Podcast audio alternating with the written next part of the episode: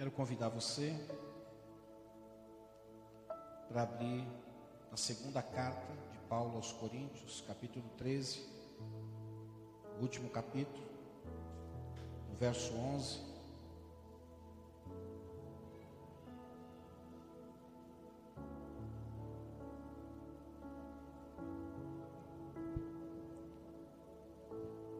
Ontem eu estava em casa e em determinado momento estava fazendo algumas coisas lá. Deus falou comigo sobre aquilo que eu vou falar com vocês. Eu espero que seu coração esteja aberto para ouvir essa palavra. Não deixe que nada e ninguém roube isso de você. Se o teu vizinho começar a cutucar você, você fala para ele assim, quieto, o Senhor está falando. E não é por causa de mim, não. É por causa do Senhor. Para mim, você não precisa reverenciar nada, não. Mas por causa do Senhor. Então, se alguém ficar te incomodando, você fala assim: fica quieto. Agora é a hora de ouvir. Tiago diz isso, né? Estejam sempre prontos para ouvir e tardio para falar. Então, agora é o momento de você ouvir a voz do Senhor. Ah, abriram aí? 2 Coríntios, capítulo 13, último capítulo, versículo 11, diz assim: sem mais, irmãos, despeço-me de vocês. Procurem aperfeiçoar-se, exortem-se mutuamente, tenham um só pensamento, vivam em paz, e o Deus de amor e paz estará com vocês.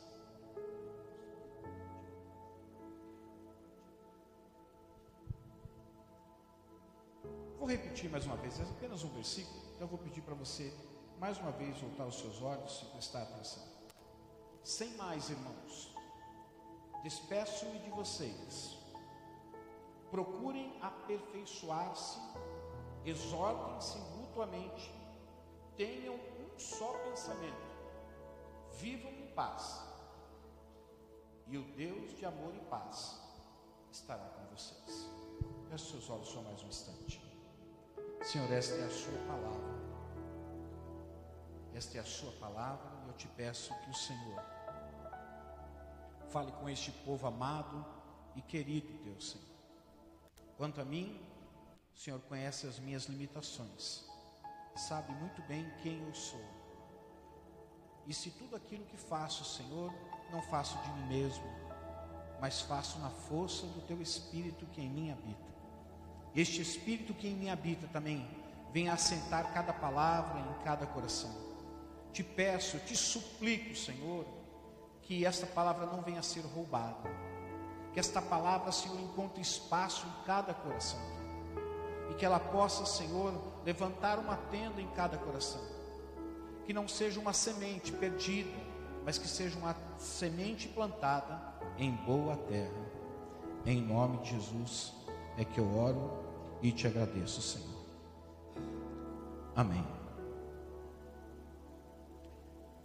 Meus irmãos, por alguma razão, eu acredito que para Deus e também para a nação de Israel, o nome da pessoa, de certa forma, trazia consigo a identidade da pessoa. Se nós formos pensar em Abrão, que assim era chamado Abrão inicialmente. Deus, quando faz o chamado para Abrão, ele diz: a partir de hoje você não será mais Abrão, mas você será chamado Abraão, que traz o significado pai de multidões, porque assim ele seria. E quando a gente olha na Bíblia, a gente percebe que todos os nomes ele tem um significado. Quando você olha para Jacó, a gente sabe como foi o nascimento de Isaú e Jacó, e por incrível que pareça, o nome Jacó no início, depois virou Israel, mas Jacó ele era enganador, alguém que estava traindo, e a gente sabe que no momento do nascimento ele estava ali segurando o pé do irmão, né? E na Bíblia nós vamos encontrar alguns nomes com algum significado. Eu até peguei alguns aqui só para lembrar você. Abraão, pai de multidões. Noa ou Noé, de longa vida. E não é à toa que Noé viveu 950 anos. Não viveu pouco. Alguém aqui quer, quer viver 950 anos? Mesmo que quisesse, meu amigo não tem mais jeito. A Bíblia diz que olha, se chegar até 80 já é enfado e canseiro. Tá certo que algumas pessoas chegam de uma certa forma saudável, né? Mas a gente sabe que já tem um certo desgaste, mesmo que não esteja doente, mas já sofreu alguns desgastes, né? Principalmente nas juntas. Aí chega no final, você tem que juntar tudo e, e aguardar a volta do Senhor, né, irmão? Pastor Esmeralda. Lucas, nome Lucas significa o iluminado. Gabriel, homem de Deus. João, agraciado por Deus. Olha só, é interessante pensar no nome de João, agraciado por Deus foi o único apóstolo que não morreu torturado, que tentaram até torturar ou colocar ele dentro de um, de um latão de óleo fervendo, colocar, tentaram não, colocaram ele, mas ao retirar ele saiu de lá completamente ileso. Foi um homem agraciado por Deus. Pedro, que significa rocha, e o Senhor disse assim: Olha, hoje você vai ser chamado Pedro, rocha, e sobre essa pedra edificarei a minha igreja. E aí eu aproveitei e peguei o nome dos meus filhos, né? E aí você pega o nome de um, tem que pegar o nome de quase todos, né? Maressa. Alguém sabe o que significa Maressa? Aliás, quando fala o nome Maressa, todo mundo. Ah, Vanessa, Marissa. Eu falei, não, Maressa. Chegaram a chamar até de Maresca, mas Maressa estava difícil de chamar. Maressa significa aquela que vai à frente, a principal, a vitoriosa. E agora eu vou encher a bola dela, a mais bela eu posso fazer Michele. E a mais bela é o significado do nome. Aí peguei o nome da Michele, é aquela quem é com Deus. A mulher que é com Deus. Pedro já falei. Quando você olha para o versículo que nós lemos, ele fala assim: Olha, se vocês andarem dessa forma, Deus estará com vocês. E existe um nome na Bíblia que traz a tradução dele que significa Deus conosco. Chama-se Emanuel. A tradução do nome Emanuel significa Deus conosco. O apóstolo Paulo, é, ele, quando ele encerra esse 13 terceiro capítulo aqui, que é o último capítulo da carta que ele escreveu, segundo aos Coríntios, ele então ele dá a sua saudação, as saudações finais, dizendo o seguinte: E o Deus de amor e paz estará com vocês se nós pudéssemos traduzir de uma outra forma, diríamos assim: E o Deus de amor e paz estará convosco. O Emanuel estará com vocês todos os dias da sua vida. Meus irmãos, nós sabemos que não existe lugar em que Deus não possa estar. Não existe um lugar que você possa viajar neste mundo que você consiga se esconder de Deus, que você consiga se ocultar de Deus que se torne impossível Deus achar você. E eu quero aproveitar o ensejo, tomar emprestado o Salmo 139, fique tranquilo que eu não vou ler ele todo, ele é comprido, mas eu vou ler do verso 7 até o verso 12. O salmista diz assim: Para onde poderia eu escapar do teu espírito? Para onde poderia eu fugir da tua presença? Se eu subir aos céus, lá tu estás. Se eu fizer a minha cama na sepultura, também o Senhor lá estás. Se eu subir com as asas da alvorada e morar na extremidade do mar, mesmo ali a tua mão direita me guiará e me susterá. Mesmo que eu diga que as trevas me encobrirão e que a luz se tornará noite ao meu redor, verei que nem as trevas são escuras para ti. A noite brilhará como o dia, pois para ti as trevas são luz. Esse salmo ele acaba confirmando, ele acaba sinalizando para a gente que não existe nenhum lugar em que o homem possa se esconder de Deus. Não existe nenhum lugar em que o homem possa se ocultar dos olhos de Deus. Mas eu quero fazer aqui uma breve distinção de, de Deus estar em todos os lugares e de Deus estar conosco. Quando a gente olha quando a gente fala de Deus estar em todos os lugares, a gente está falando de um, de um coletivo geográfico. Deus está aqui, em meio a este povo maravilhoso, está, mas se do outro lado do mundo, e com certeza tem, está havendo um culto ou um momento de oração, um grupo de pessoas estão reunidos, Deus também está lá. Deus não se limita à geografia, ou seja, é impossível, é impossível que Deus não possa estar aqui e ao mesmo tempo estar do outro lado do mundo. E nós chamamos a nossa atenção agora para um dos atributos que ele tem, que é o atributo de onipresença. É uma capacidade que Deus tem de estar em todos os lugares. É, isso é inexplicável, porque nós sabemos que a lei da física nos ensina que, que um corpo não pode ocupar dois espaços ao mesmo tempo. Se eu estou aqui na igreja, eu não posso estar na minha casa. Se eu estou na minha casa, eu não posso estar aqui na igreja. Por isso que é bom, se você segunda-feira estiver em casa, no momento da oração, então venha para cá, porque você não pode mandar o seu espírito para cá e deixar o seu corpo em casa. É necessário que você venha juntamente com ele para você poder orar também. Agora, Deus estar conosco se refere já ao individual geográfico. Assim como Deus está comigo se eu estiver sozinho na minha casa, Deus pode estar com você do outro lado do mundo. É muito mais do que Ele estar presente em meio à multidão. Quando Deus está conosco, significa que Ele está bem perto. É muito mais do que, por exemplo, eu posso dizer para vocês que eu estou aqui com vocês, mas eu posso dizer que eu estou aqui com Douglas, eu estou junto com Douglas. Não significa que eu não estou com vocês, mas estou muito mais perto do Douglas aqui. Então, a questão de quando a gente pensa no atributo de Deus de onipresença, que Ele está, não está limitado ao espaço, ele pode estar em vários lugares ao mesmo tempo, coletivamente, mas ele também pode estar individualmente com cada um de nós. E por conta disso, nós podemos então falar que ele é o Emanuel, o Deus conosco. Independente do lugar onde você esteja, ele é o Emanuel. E estar conosco, meus irmãos, nos dá a ideia de, de cuidado, nos dá a ideia de proteção, nos dá a ideia de companheirismo, nos dá a ideia de parceria, nos dá a ideia de estar lado a lado. Eu sei que nós somos pessoas que às vezes temos a necessidade de sentir, de tocar, de tatear alguma coisa para confirmar que aquilo está perto da gente. Mas nós sabemos que Deus é Espírito. E mesmo que nós talvez não sintamos por conta da condição que se encontram os nossos sentimentos, as nossas emoções, por mais que nós não possamos vê-lo, porque Ele é Espírito, mas Deus está nesse lugar.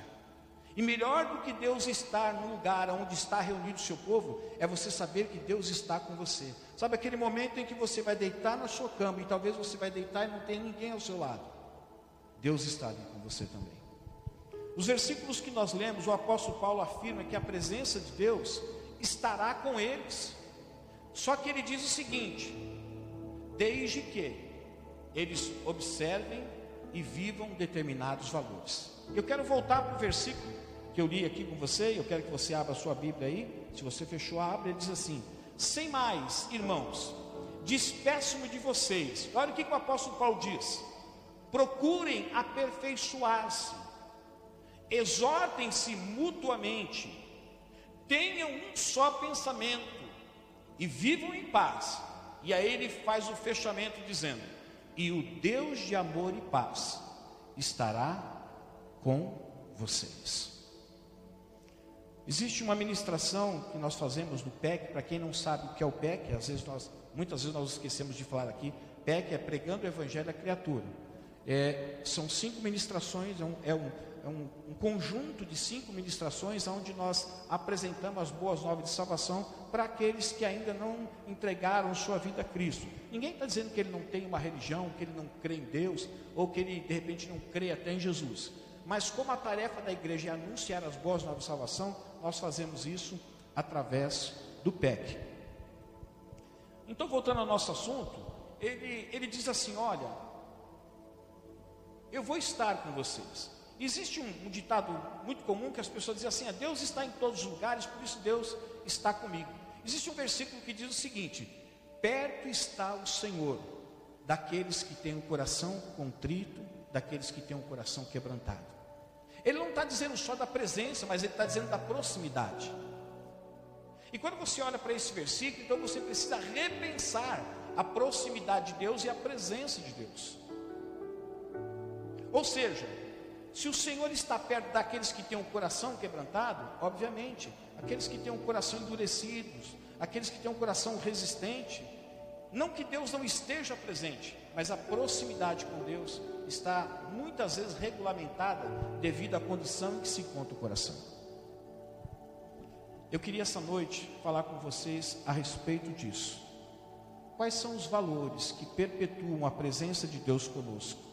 Ou seja, o Emanuel. Porque dizer que Deus está conosco não é muito difícil. Mas o apóstolo Paulo ele deixa muito claro. Quando ele, ele termina a carta aos Coríntios, ele diz assim, mais uma vez: procurem aperfeiçoar-se, exortar-se mutuamente, tenham um só pensamento, vivam em paz. E aí então, o Deus de amor e paz estará com vocês. De certa forma, o Senhor diz assim: o Senhor deseja estar com vocês. O, Deus, o Senhor deseja ser um Deus conosco. O Deus que está com vocês deseja estabelecer um relacionamento de proximidade. Mas ele diz assim: é necessário para que essa proximidade diminua entre você e Deus, para que haja uma maior intimidade. É necessário que vocês observem essas orientações. E é sobre isso que eu gostaria de falar com você essa noite. Sobre Quais são esses valores que perpetuam a presença do Emanuel na nossa vida? E por que, que o Emanuel deseja que isso aconteça? Nós já falamos que cristianismo não é uma religião. Por isso nós não convidamos ninguém para ser crente, ou para ser protestante, ou para ser do Ministério Atos. Não, o convite é para que você estabeleça um relacionamento de intimidade com Jesus, com Deus. Crer em Deus é uma coisa, estabelecer um relacionamento com Deus é algo muito mais profundo. Então eu queria essa noite com vocês, fim de tarde, já início de noite aqui, falar um pouco sobre esse Emanuel estar conosco, mas que você preste bastante atenção, para que esse Emanuel marque presença na sua vida. É necessário que você não seja indiferente a esses valores que o apóstolo Paulo anuncia previamente, antes de afirmar que o Deus poderoso, o Emanuel, estaria com eles a todos os instantes. E a primeira verdade é que Emanuel estará conosco enquanto esmerarmos sempre no aperfeiçoamento. Apóstolo Paulo, quando ele estava falando assim, procurem aperfeiçoar-se, ele está dizendo assim: olha, quando você, quando Cristo te achou, quando Cristo te descobriu, quando Cristo te salvou, você era uma pessoa. Era uma pessoa que era guiada pela sua alma, pelos seus sentimentos, pelas emoções, pelas vontades, que tinha valores, mesmo que talvez depois de conhecer o, Evangelho você venha perceber que os valores que você tinha não eram valores, mas eram ilusões.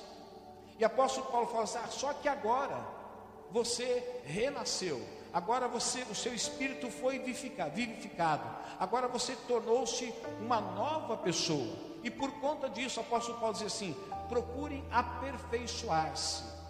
Aperfeiçoar-se nesse sentido, dentro do contexto, ele está dizendo que à medida que o tempo vai passando, eu tenho que procurar me submeter ao processo de santificação de tal forma que à medida que o tempo vai passando, eu não me torne mais parecido com aquele que eu era, mas eu me torne mais parecido com aquele que me salvou, o nosso Salvador, o Emanuel, o Deus conosco.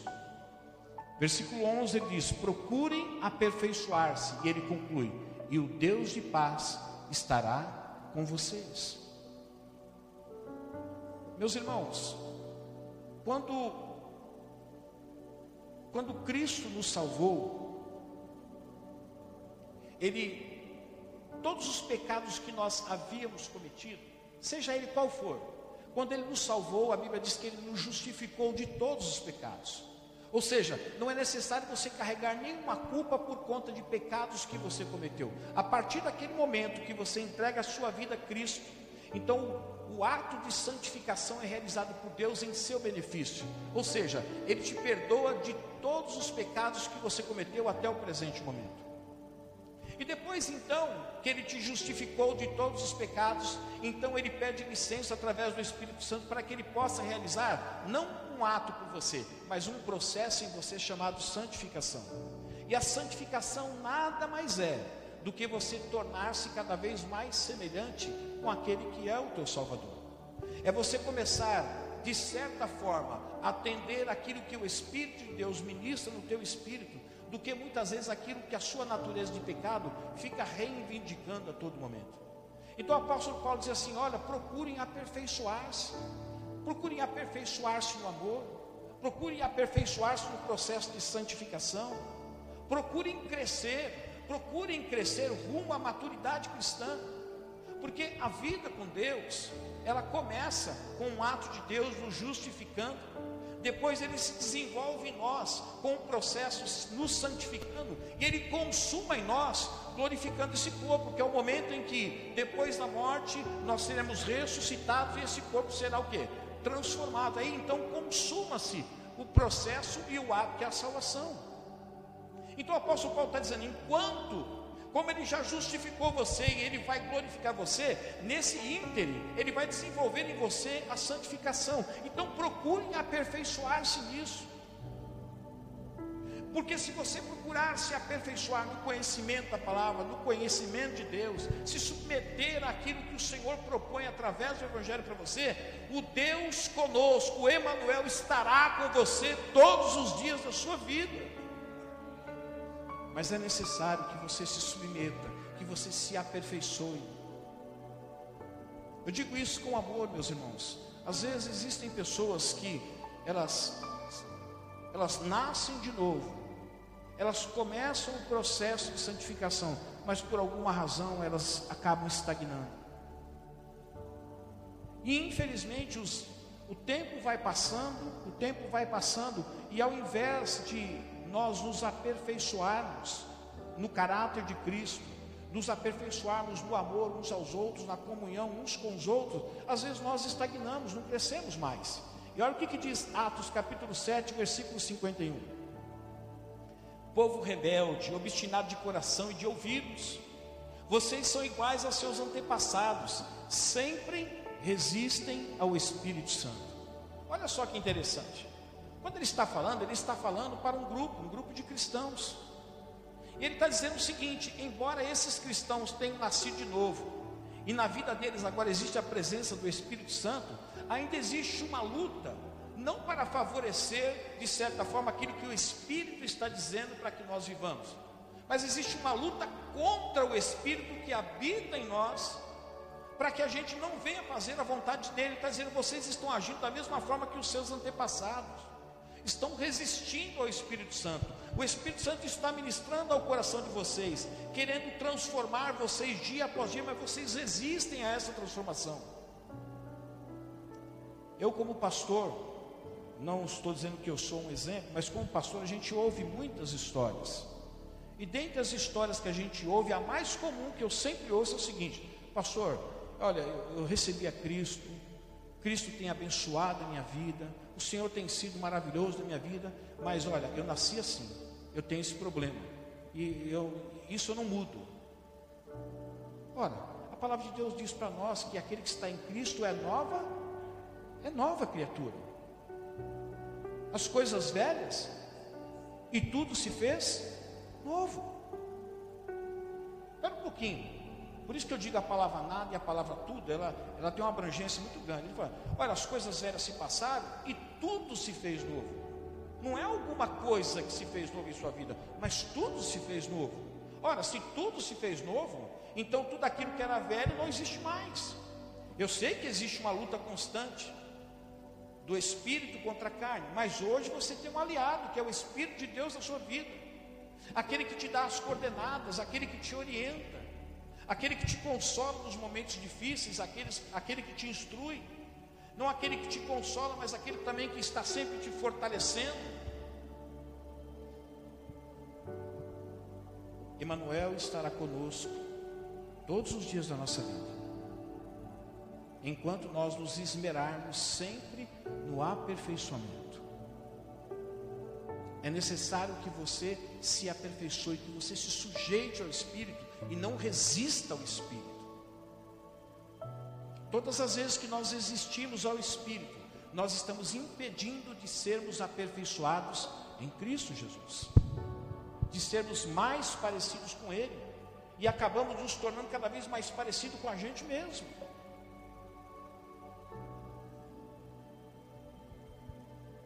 Primeiro João capítulo 2, verso 5 diz assim: Mas se alguém obedece a sua palavra, nele verdadeiramente o amor de Deus estará ou está aperfeiçoado. Sabe quando é que a gente se aperfeiçoa no caráter de Cristo, no amor uns pelos outros? Quando a gente vive uma vida de obediência à palavra. Não existe um outro caminho, não existe uma outra fórmula, se é que podemos chamar isso de fórmula. Não existe um outro jeito, não existe um atalho em que transforme a sua vida se você não se submeter o que? Em obediência à palavra de Deus. E é quando nos submetemos à obediência à palavra de Deus é que o amor de Deus está aperfeiçoado em nossa vida. Nós sabemos que o maior desafio do cristão não é amar os próprios cristãos, embora infelizmente dentro da igreja existem pessoas que são cristãos, nasceram de novo, vamos dizer assim, mas que às vezes não conseguem olhar um para o outro. Existem pessoas que saem da igreja, não só dessa, de outras igrejas, porque tiveram problemas com o irmão e ao invés de resolver a situação, elas vão embora. Mas a palavra de Deus está dizendo assim: olha, se você obedecer a palavra, o amor de Deus estará, está aperfeiçoado em você. Agora, como é que pode haver um aperfeiçoamento do amor em nós, se não queremos nos submeter ao crivo da palavra, queremos transformar a palavra, mas não queremos que a palavra nos transforme?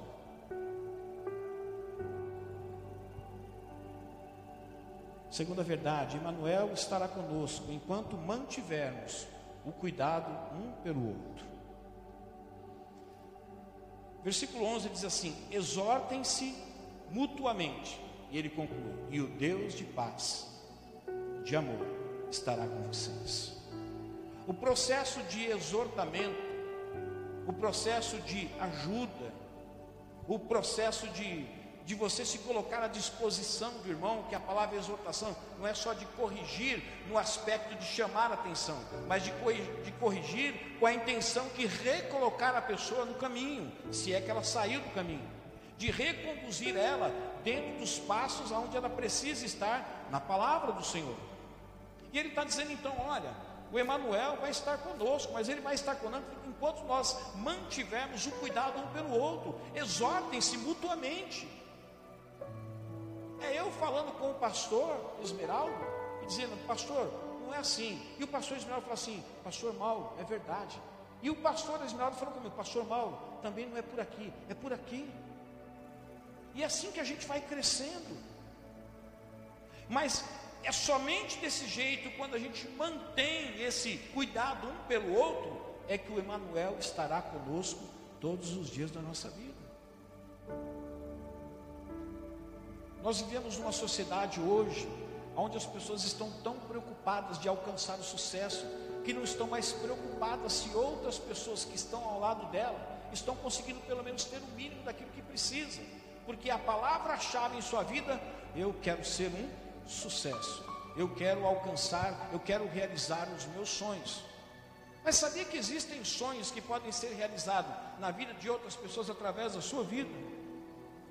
E que muitas vezes, não porque Deus não possa, mas que muitas vezes algumas coisas ainda não aconteceram na vida de determinadas pessoas, porque o veículo que Deus quer usar para que essa pessoa alcance aquilo que ela deseja alcançar é você e eu. É necessário que nós cuidemos uns dos outros, saibamos quais são as necessidades, o que é preciso. E se nada pudermos fazer dentro de determinada situação, que possamos sempre lembrar em oração pelos irmãos que estão sofrendo estão passando dificuldades. E aí então o Emanuel estará conosco todos os dias da nossa vida. Mas é necessário que a gente mantenha esse cuidado um pelo outro. Olha o que, que diz Tiago 3,16: Pois onde há inveja e ambição egoísta, aí há confusão e toda espécie de males. Sabe o que me chamou a atenção nesse versículo de Tiago, André? O que me chamou a atenção foi o seguinte: olha, ambição egoísta, aquele negócio, sabe? Eu quero muito uma coisa do que eu quero para mim.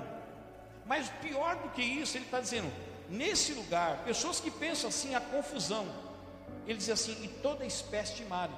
De males. Ele está dizendo assim: ó, aonde há um, um egocentrismo, uma centralização no seu próprio eu, ali é a porta para abrir qualquer tipo de mal para entrar na vida da pessoa.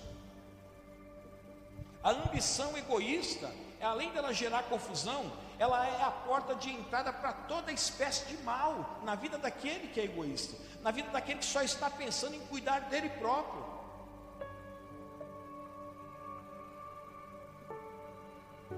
Agora com, agora com muito amor, mas eu, eu preciso falar isso para vocês. Você foi salvo por Cristo, não foi? Foi salvo por Cristo. Quanto tempo faz que você não traz uma vida para Cristo?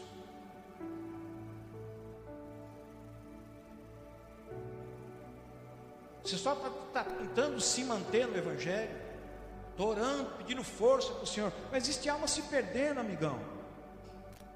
Existem pessoas indo para o inferno. E você está querendo, buscando sucesso, realização dos sonhos, querendo as coisas para você, as almas estão se perdendo. O Emmanuel estará conosco, mas enquanto nós mantivermos o cuidado um pelo outro, não só por aqueles que não são da fé, mas por aqueles que são da fé também.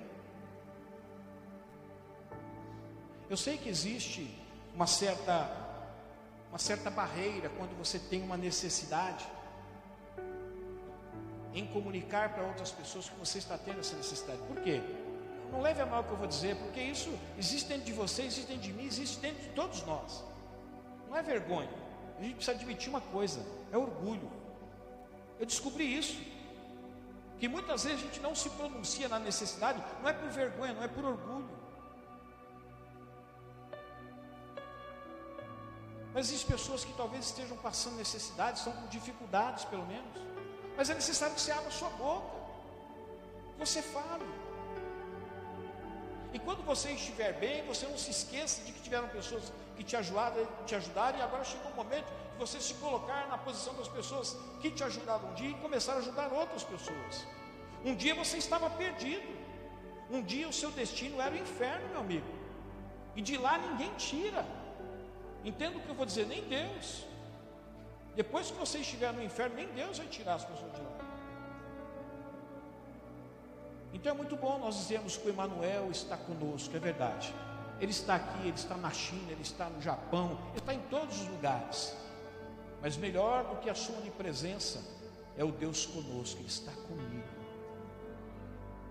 Agora, ele diz, apóstolo Paulo diz assim: olha, e o Deus de paz estará com vocês mas é necessário que vocês exortem-se mutuamente, seja um apoio um para o outro.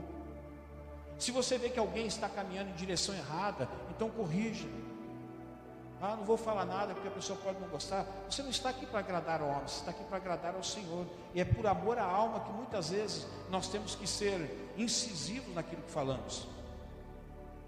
Eu sei que algumas pessoas podem achar é, grosseiro quando dizer você recebeu a Cristo? Não. Então saiba que você vai para o inferno. Se você não tiver encontro com Cristo, é para lá que você vai. Ah, não vou naquela igreja, falou que eu vou para o inferno se eu não receber Jesus. Mas essa é a verdade, filho. E eu estou te falando porque eu te amo. Mais vale uma verdade que venha doer em você do que uma mentira que venha afagar o seu ego.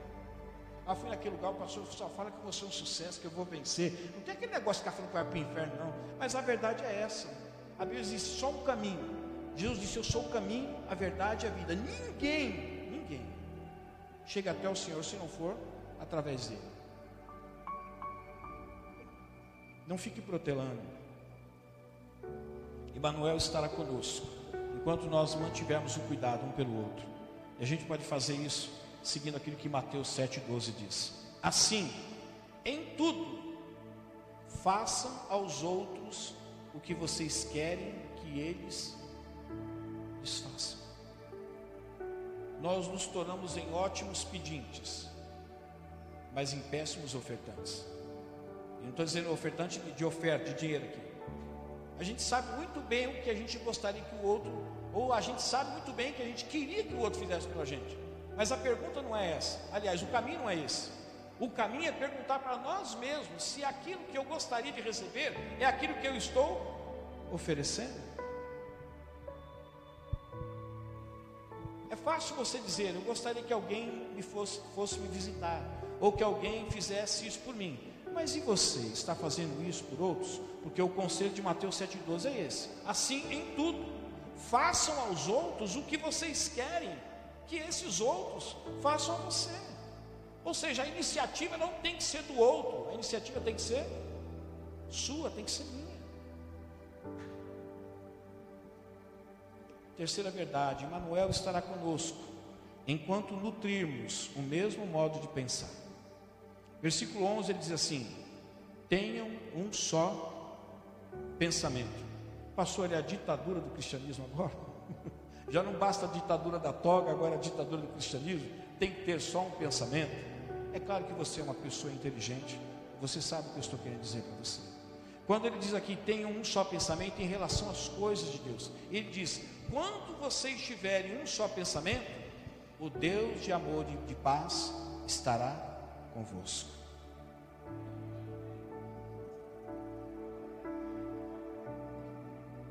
Eu sempre digo aqui, nós temos alguns discipulados, né? O primeiro discipulado, depois que a pessoa é batizada, chama iniciando a caminhada. O iniciando a caminhada, ele tem a responsabilidade de ensinar os, é, os princípios elementares da palavra de Deus, sabe? É mais ou menos assim: você vai ser alfabetizado espiritualmente. Não que você não seja alfabetizado, mas sabe quando você não sabia nem ler e escrever, começou a aprender A de abelha, B disso, C daquilo, você foi sendo alfabetizado? Então, esse ensino a caminhada é uma alfabetização para aqueles que ainda não têm conhecimento das verdades espirituais. Depois do segundo discipulado, nós chamamos de andando juntos. Qual é a responsabilidade desse discipulado andando juntos? A responsabilidade do andando junto é que nós tratamos os mais diversos temas. Mas qual o objetivo?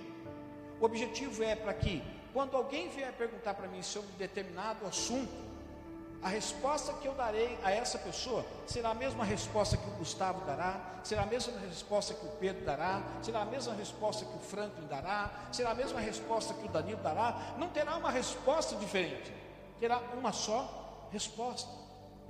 Quando foi escrito isso, diz: olha, tem um só pensamento, e o Deus de paz e de amor estará com vocês, está dizendo assim: é necessário que vocês pensem de igual forma no que diz respeito à mensagem do Evangelho.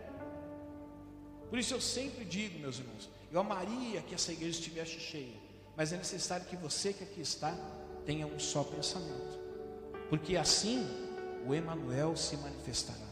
O Emanuel estará não só no meio de nós coletivamente, mas estará individualmente com cada um de nós. Mas é necessário que haja um só pensamento.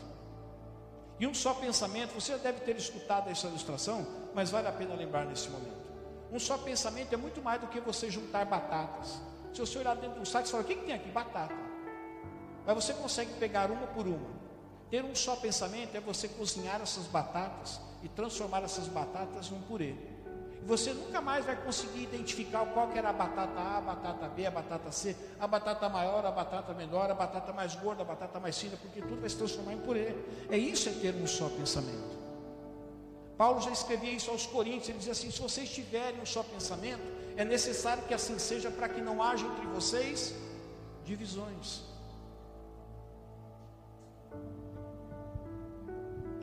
Primeira Coríntios 3, 4. Olha o que o apóstolo Paulo fala.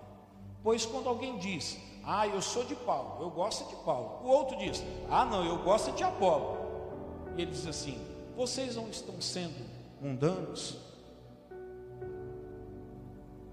Depois do texto, você seguir diz assim: Mas quem que é Paulo? Quem que é Apolo? Quem que é Pedro? Eles são nada mais, nada menos apenas servos de Cristo. Nenhum é mais importante que o outro, cada um tem uma função dentro do corpo de Cristo. Emmanuel estará conosco quando nós nutrirmos o mesmo modo de pensar. Pastor, mas eu posso pensar diferente? Eu, eu não penso como vocês pensam aqui. Você tem duas saídas. Primeiro, é, argumente, né? Se você pensa de uma forma diferente, você precisa ter bala na agulha, né? Quando eu digo bala na agulha, você precisa ter argumento. E argumento, é claro, não daquilo que você aprendeu, mas argumento dentro da palavra de Deus. E se, contudo, com os seus argumentos ou com os meus, você não for convencido, eu diria para você: se aqui está te fazendo mal, existem muitas igrejas que você pode ir e ser uma bênção. Mas aonde você for, tenha o mesmo pensamento lá. Seja uma bênção lá. Não lute contra os pensamentos existentes dentro do lugar. Seja uma bênção nesse lugar. Porque assim o Emanuel estará conosco. Ele só estará conosco quando nós nutrirmos o mesmo modo de pensar. 1 Coríntios 1,10 ele dá um conselho. Irmãos, em nome do Senhor Jesus Cristo, suplico. Olha só que ele dá uma dimensão diferenciada da oração. Ele diz assim: Eu oro, eu intercedo. Ele está dizendo: Olha, eu suplico a, a todos vocês que concordem uns com os outros no que no que falam. Aprenda a concordar uns com os outros no que diz respeito aos valores do reino, naquilo que vocês falam, para que não haja entre vocês o que?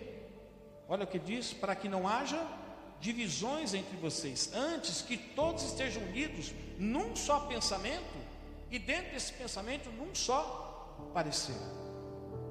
Eu me lembro de uma vez, logo no início da igreja, nós estávamos vendendo a ideia do PEC, até hoje ainda vendemos com intensidade infinitamente menor, mas ainda vendemos a ideia do PEC. Então nós falamos, ó, o PEC pode ser feito em casa, o PEC pode ser feito coletivamente, o PEC pode ser feito assim. E aí uma pessoa diz assim, pastor, mas também não poderia ser feito dessa outra forma? Eu falei, pode, filho, o importante é que você faça. Se vai ser em casa, se vai ser na igreja, se vai ser dois, se vai ser três, se vai ser na rua, se vai ser dentro do carro, não importa. Eu me lembro até hoje de uma moça, eu estava numa outra igreja, na igreja Batista Palavra Viva, e tinha uma discipuladora lá. E ela falou assim, pastor, eu estou com dificuldade. Ela, ela, ela quer ser discipulada, mas o marido não quer que vá na casa. E ela sai tarde do trabalho.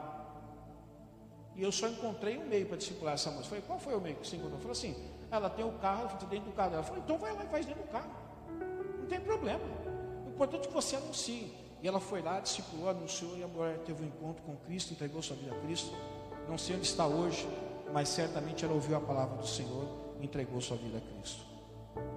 Mas é necessário que a gente fale, tem um só pensamento, uma só direção, para que não haja divisões. E aí então o Manuel, o Emanuel, estará conosco todos os dias da nossa vida. E por último, meus irmãos, Emanuel estará conosco enquanto elevarmos a comunhão ao primeiro nível.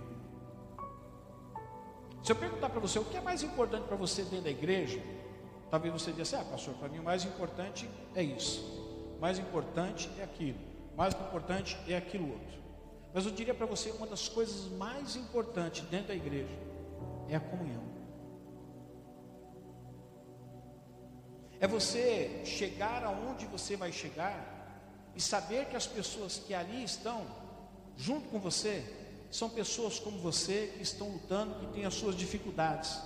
E que se porventura, em meio à caminhada, no meio da jornada, de repente ele tropeçar, com palavras, como eu estava pregando ontem, com tropeçar com palavras, e talvez te ferir, você seja suficientemente espiritual para dizer assim: Eu te perdoo, meu irmão, mas vamos continuar junto, para que a comunhão prevaleça. Quantas pessoas saem da igreja por motivos tão banais, porque brigaram, ou porque desentenderam, ou porque não concordaram. Nós precisamos elevar a comunhão em primeiro lugar, no primeiro nível. Olha, o irmão tem essa limitação, mas não é por causa disso que eu vou fugir dele, ou vou mandar ele embora. Ontem eu estava no cabeleireiro, tudo bem que estou pagando caro agora, porque 10 minutos o cara cortou meu cabelo. Várias vezes ele falou assim: a minha mãe vai na igreja, minha mãe vai na igreja. citou algumas coisas, eu percebi: esse cara já teve um passado na igreja.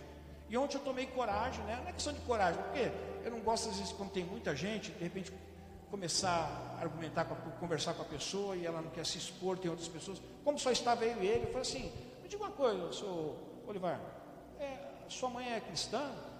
É, da igreja tal, meu irmão disso aqui, minha irmã daquela lá, disso aqui. Eu falei, e você?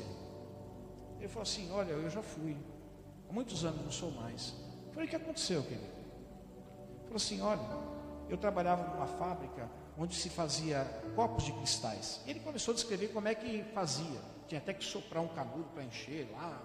O irmão Esmeralda deve conhecer mais ou menos isso aí, né? E aconteceu que ele, ele, era um bom profissional, e por ser um bom profissional, Vanderlei, ele era convocado para trabalhar às vezes até o domingo, porque precisavam dele.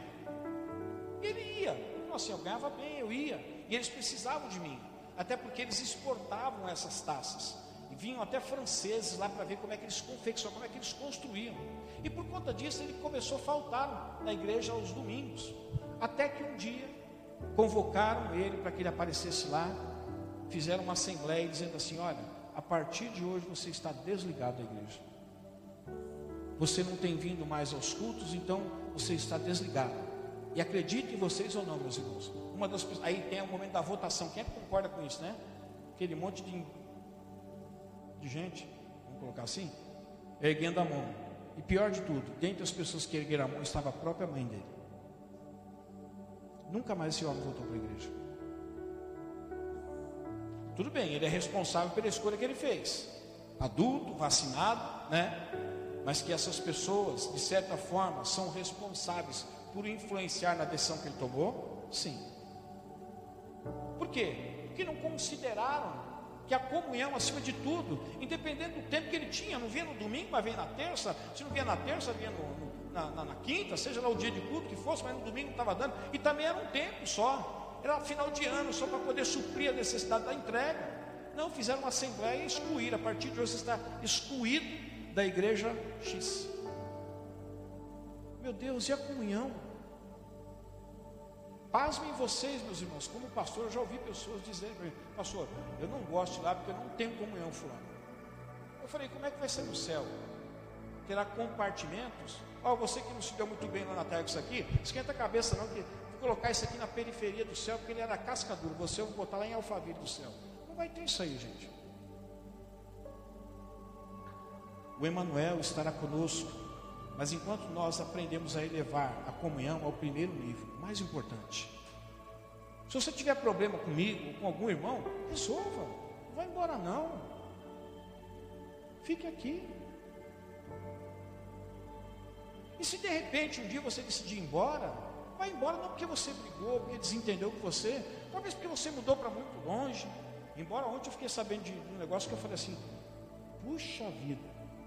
Ontem eu estava aqui na igreja comunidade Batista, é, Aliança, pastor Cláudio, e ele disse assim, pastor, é, eu falei assim, que hora que vai começar? Está marcado sete horas, né? Ele falou assim, ah pastor, sabe como é que é? O pessoal às vezes chega um pouco atrasado, né? É, eu sei que na sua igreja não é assim. Eu falei, meu amigo, é a mesma coisa. Você marca sete, chega sete e meia marca sete e meia, chega oito, marca oito, chega oito e meia. É difícil. Aí em todo lugar é desse jeito, não tem jeito. Ele falou assim: se bem que eu tenho que levar em conta que algumas pessoas vêm de muito longe. Eu falei, de onde vem? Tem pessoas que moram em Interlagos. Gente, vocês têm noção do que é Interlagos? Hã? Outra de Taboão da Serra. Ela vem de Taboão da Serra, ela vem de Taboão da Serra para participar do culto. E é interessante, você acredita que as pessoas que moram perto chegam atrasadas. E quem mora em Taboão da Serra e mora em Interlagos são os primeiros que chegam antes da hora de começar o culto. É algo que não dá para compreender. Não dá para dá entender, André? Você pode me explicar, André? Você pode me explicar, irmão João? Tem explicação? Quem mora em Interlagos chega antes de quem mora na esquina. Não tem, não tem explicação, né? É isso aí irmão João vem de quinta-feira. Você sabe onde o irmão João mora? Ele mora lá perto da estação Dom Bosco, né? É longe daqui. Você pensa que ele tem carro? Não tem carro, não. Tem moto? Também não tem moto, não. Bicicleta, não sei se ele tem.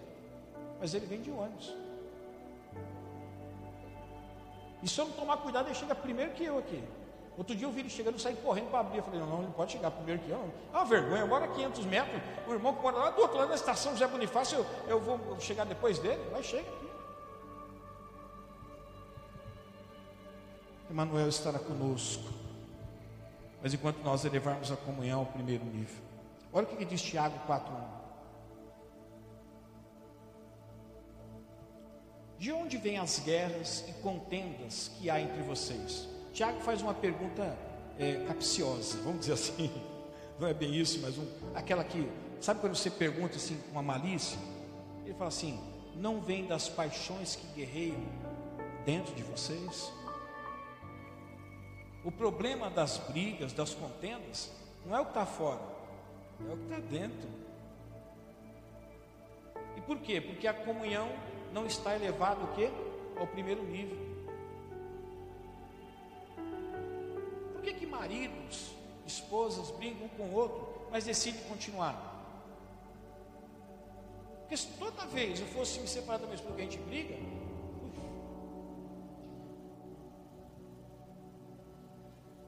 acho que o cartório teria dito assim, meu amigo, outra vez você vai casar, divorciou, casou, fica lá na tua. Porque eles querem, eles, eles relevam, entendem um ao outro, pedem perdão um para o outro e a certa situação vai embora. Assim deve ser o convívio na comunidade cristã também. Quando a gente coloca a comunhão e leva ao primeiro nível, a gente fala assim: olha, aconteça o que acontecer, haja o que houver, o importante é que eu esteja bem com meu irmão. Isso que é mais importante. Ah, mas ele, ele é meio bocudo, não tem problema, é o jeito dele, mas ele também, o senhor vai trabalhar, mas eu quero estar bem com ele. Cada um tem um jeito. Talvez você não goste do meu jeito, e nem eu gosto do meu jeito. Às vezes nem eu. Às vezes eu converso comigo mesmo e falo, meu amigo, quando você vai mudar? Sabe aquele sonho lock da alma? Você conversando com você mesmo? Você vai mudar não vai mudar? Todos. Olha, estou cansado de você. Agora, se eu canso de mim, imagine pessoas que se relacionam comigo, minha esposa, meus filhos. Às vezes eu sou objeto de zombaria lá em casa, né? De, quando eu fico nervoso, né, Rita? Alguma coisa que dá errado lá, e Aí daqui a pouco, quando, quando passa a ira, quando passa a raiva, assim, André, aí daqui a pouco eles começam a me imitar, a tirar sarro de mim, que viu que abaixou, ele sabe que na hora se mexer, aí é soco, pontapé, facada, tiro e paulada e não tem jeito. Brincadeira. Maracujina, né? Meu amigo, né? É Rivotril mesmo, maracujina não faz mais efeito, né? É Rivotril. Olha só o conselho que no Evangelho de Mateus, capítulo 18, dá para gente para a gente aprender a levar a comunhão. Meu irmão, deixa eu falar um negócio para você sério. Eu não quero que ninguém vá embora dessa igreja. Eu queria que é, viesse pessoas para cá. Mas se um dia você tiver que ir embora, que seja assim por um motivo, pastor, eu amo esse lugar. Eu, eu, eu olha, se eu pudesse ficaria, mas eu estou mudando lá para Caçapava do Sul. Tem como, não é nem Interlagos, é Caçapava do Sul, é outro estado. Eu vou te abençoar com muita alegria. Mas nunca sai desse lugar e fala assim, ah, pastor, sai, sabe o que é?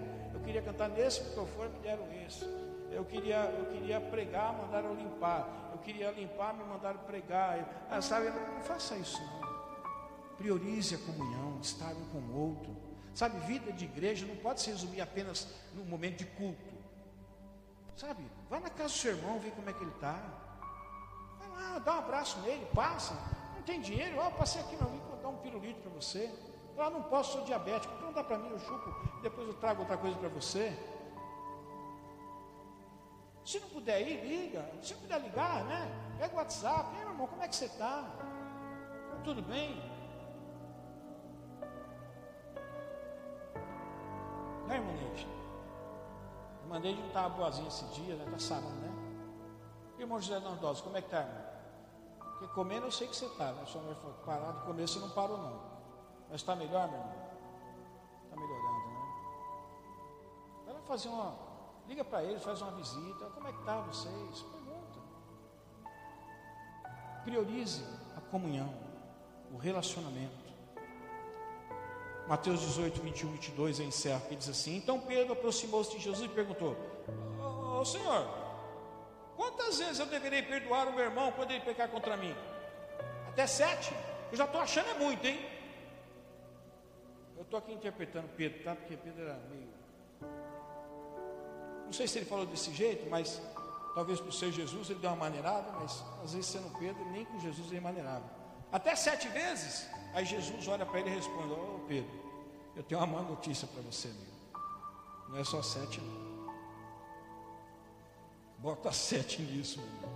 É setenta vezes sete. Se você tiver que perdoar a mesma pessoa no mesmo dia 490 vezes, faça isso. Eu sei, eu sei que você vai dizer isso. Eu também concordo com você, eu acho muito. Eu não sei se eu consigo perguntar sete. Mas sabe o que Jesus está ensinando aqui? Olha, o que tem que prevalecer é o amor um pelo outro. Porque todo mundo vai errar, todo mundo vai falhar. De um jeito ou de outro. Quem estava ontem lá na, na, na igreja vai lembrar da palavra que o Senhor nos deu em Tiago, diz assim: todos nós tropeçamos de diversas maneiras. E aquele que não tropeça no falar, ah, esse homem é perfeito. Quando eu li esse versículo, falei, bom, esse homem não sou eu, porque eu não tropeço, eu tomo tombo no falar. Eu dou cabeçada no chão. Eu quebro é cotovelo no falar. Eu, eu me perco às vezes. Mas nada que não seja impossível de restaurar. Pastor Clebson está aqui, a gente tem a nossa reunião de sexta-feira, nosso encontro, melhor dizendo, entre os pastores, às vezes o bicho pega. É não, pastor? O bicho pega, chega no final, não tem, tem aquele negócio, paz, meu pai, tudo, tudo machucadinho. É um beijando o outro. Só não pode beijar na boca, não, né? não pode. Casar, um homem, hétero, então. É, é beijo, está tudo certo. Não tem. Porque o que, o que, o que é mais importante para nós, sabe? Não é como o outro está pensando, ou o que, que ele falou, o mais importante é a pessoa. Se você for olhar para mim, para minha esposa, é água e vinho. É água e óleo um jeito de misturar é água e óleo. Muito diferente. Mas eu me apaixonei por essa mulher. E ela ficou doida por mim também, não teve jeito, né? O que eu posso fazer? Né? E muitas vezes a gente dá aquelas arranhadas, daqui, você pode ver que não é gatinho não, né? Você vai ter até o, o despertar da leoa, é você vê quem quer lá em casa. Se eu não for o leão, meu amigo, leoa lá é chapuletado de um lado, chapuletado do outro. Então tem que me pronunciar, né? Manter a juba, pentear a juba e falar, opa, leão, aqui sou eu. Você pode ser a leão, mas leão aqui sou eu.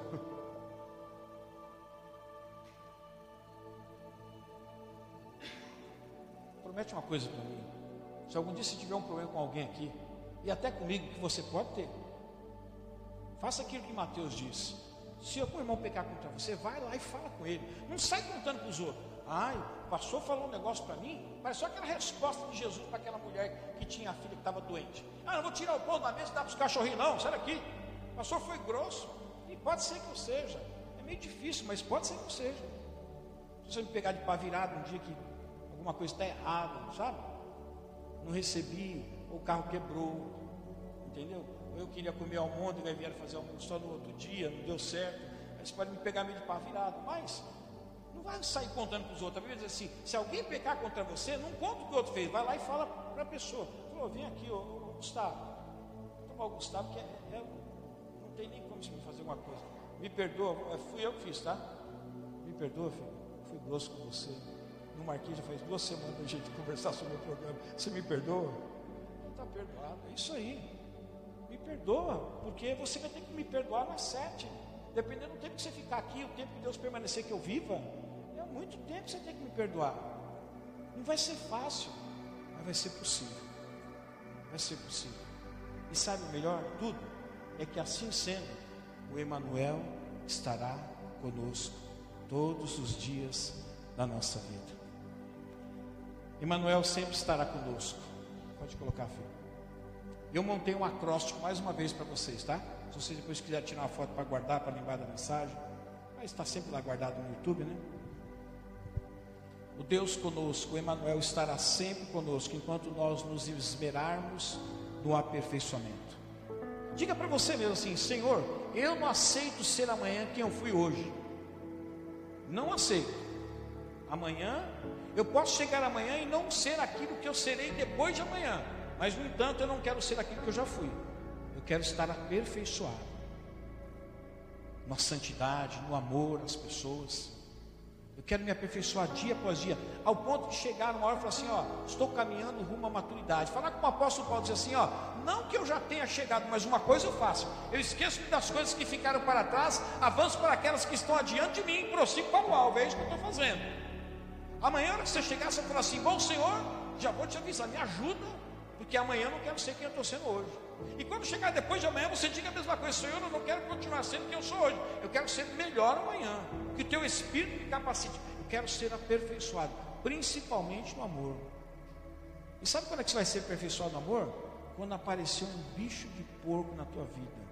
Quando aparecer aquele cara encardido, sabe, chato. É para treinar o seu amor. Olha que ele ficar falando assim: Eu não gosto de você. Eu falei: Não tem problema. Foi você que Deus enviou para eu amar eu sou seu inimigo. É agora que melhorou, agora que vai ficar bom mesmo. A Bíblia diz que eu tenho que amar os meus inimigos. Você é o cara que Deus colocou na minha vida. É. Você pensa que alguém vai, você vai aperfeiçoar namoro, Deus colocando só pessoa legalzinha do teu lado. É nada, vai colocar os bichos de pé. Vai, que é para treinar você. Emmanuel sempre estará conosco enquanto nós mantivermos o cuidado um pelo outro. É entender que muito mais do que Deus realizar os meus sonhos, embora Ele possa realizar, muito mais do que eu sou um sucesso e vou alcançar o sucesso, é o saber que em condição encontro o meu irmão, a minha irmã, e que eu possa, nesse processo, cooperar com ele, ajudar ele, para que ele chegue no mesmo lugar que eu estou querendo chegar, né? De alcançar o sucesso ou de realizar o sonho. Talvez o sonho dele depende da sua participação. Emmanuel sempre estará conosco, meus irmãos, enquanto nutrirmos o mesmo modo de pensar. Você está aqui no Ministério Lagos? Então vamos pensar como a gente tem ensinado aqui. Tem um só pensamento. Inclusive no que diz respeito aos valores do reino. Lute por isso. Para que não haja divisão entre nós. Porque onde há divisão, meu irmão, negócio não vai, fica travado. E por último, Emmanuel sempre estará conosco enquanto elevarmos a comunhão ao primeiro nível.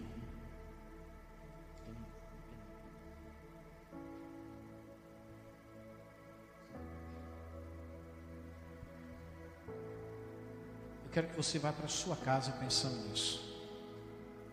Deus conosco estará conosco todos os dias da nossa vida. Mas o apóstolo Paulo lhe dá uma orientação. Ele vai estar conosco, mas nós precisamos nos esmerar no aperfeiçoamento. Ele vai estar conosco, mas enquanto nós mantivermos o cuidado um pelo outro. Ele vai estar conosco todos os dias da nossa vida, desde que nós venhamos nutrir o mesmo modo de pensar. Emmanuel estará conosco quando nós elevarmos a comunhão um com o outro num nível superior. Seja mais importante do que a pessoa é querida ou não é querida por você, mas o importante é que você tenha comunhão com ela. Amém? Guarde essa palavra no seu coração em nome de Jesus. Eu gostaria de